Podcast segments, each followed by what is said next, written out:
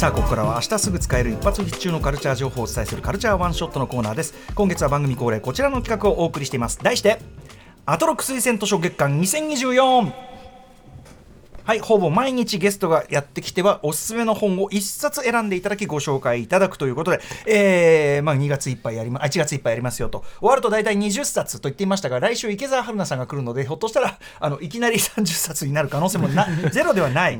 けどもということで、えー、まあでもどれも面白い本でね面白い本を知れるのはいくらあってもいいもんです。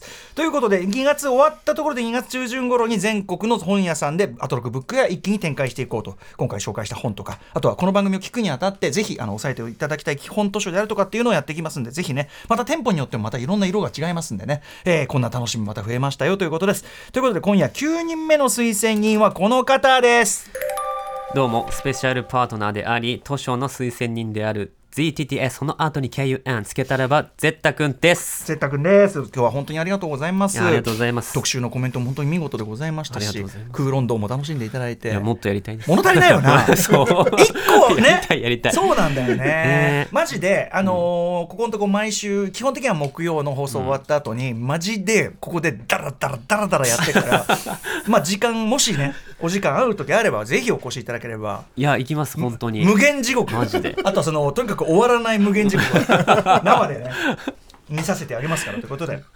さあ今日はですね推薦図書ということでゼッタ君のお世話になりっぱなしなんですが本日のゼッタ君入魂の選冊選曲選本選本ね。えお願いいたします。超日常この思い自分だけじゃなかったんだエッセイ。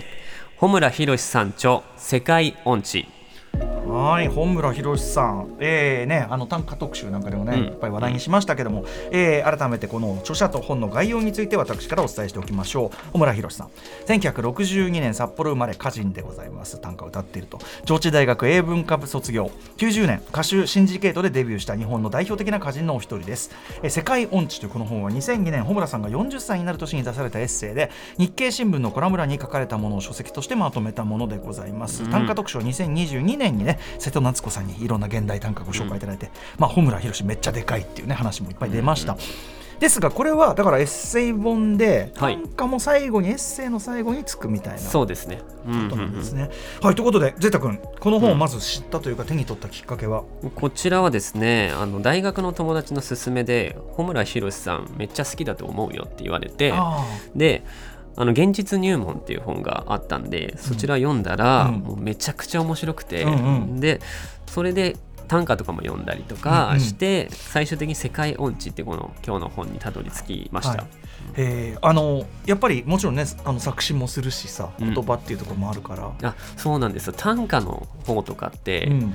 あの穂村博さんのまたこれ短歌の「初めての短歌」っていうはい。本があるんですけど、えこれを穂村さんのとこに送ってきてもらった短歌なのかうん。な多分短歌をわざと穂村さんが悪くして、うん。これなんで悪くなったのかみたいなのを面白い、うん。そうここで言語化してくれててそれってリリックとかにもマジで言えて、はいはい。この考える余白を残すみたいな作業ってこうやってすやるのがなんだ論理的なんだろうなみたいなそれ俺思う俺も。そう初めての短歌、めちゃくちゃ面白いあそう。うん。おっしゃる通り。でもねあのやっぱり我々もそれこそ歌詞作る時って、まあ、当然ありなしのジャッジを無数にしていくわけだけど、うんうんうん。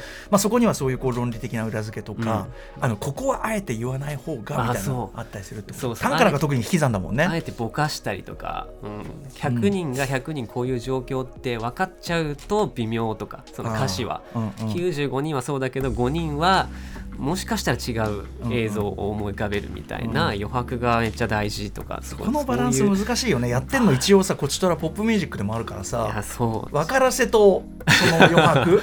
ね。そうなんですよ、うん。うんそれが面白くて。最初に言ってたちいかわのさその、なんていうの向こうに広がってるかもしれないうん。何かとかさ、うん。そのバランスがうまいものがやっぱりすごくいいんでしょうねあーきっとね。そうですね。自分で後から考えれるっていうところがいいのかもしれないですね、はいはい、で、えー世界音痴ぜひですね、うん。おすすめポイントというかそのどこにグッときたか小村さん。まあ、穂村さんこのエッセイが非常に面白いんですけど、うん。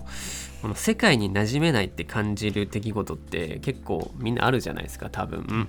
でその出来事がこの本にいっぱい書いてあってそれ自分もそうじゃんみたいな。俺もそうだしこう思ってたのを言語化してくれてるみたいな良さが面白さがめちゃくちゃあって。はい。でかつこの穂村さんが思ったその言語化してくれてるとこ僕はこう思うって書いてあるのが自分が例えば思ってなくてもうん。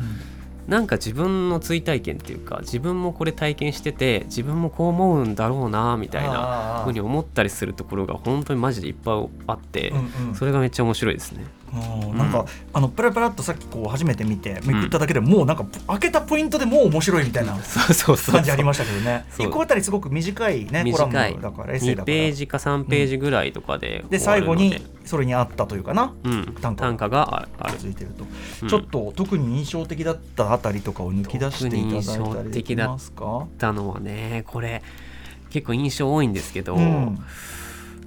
これ読んでもいいですか、はいぜひぜひひどい衝撃を受けていたのだ。そこに住み始めて15年ほど経っていたのだが私は自室の窓が開くところをその時初めて見たのである。こ れ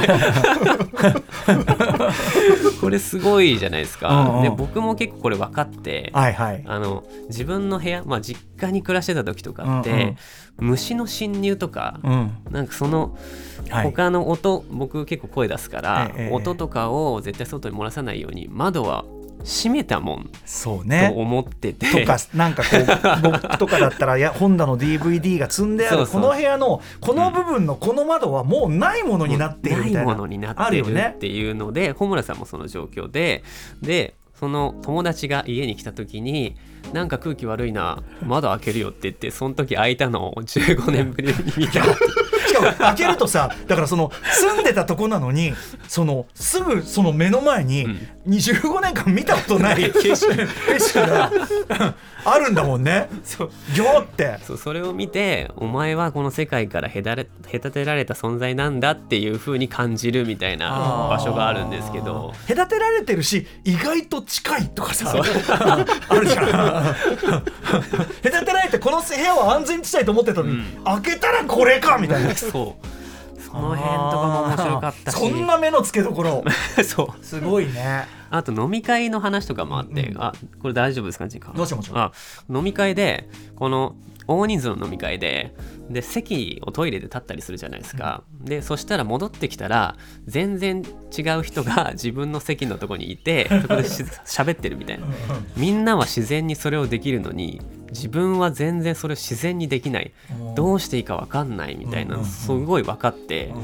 で最終的にオロオロして終わるんですけど、このこのことを言語化してくれてる本みたいなの僕出会ったことはまだなかった、うんうんうんうん。その飲み会の席のこととか右の人喋ってる時に、右の人と喋ってる時左の人のとことどう思うんだろうとか 左のこと気にした方がいいのかなとか、うんうん。結構思ったりみんな多分すると思うんですけど、そういうとこがやっぱ衝撃的なその自分感みたいなのがありましたね。なんかその窓のこともそうだし、うん。飲み会のそれもそうだし、うん。なんていうのかなわざわざわざわざ要するに例えば面白話として語るほどでもなく、うん。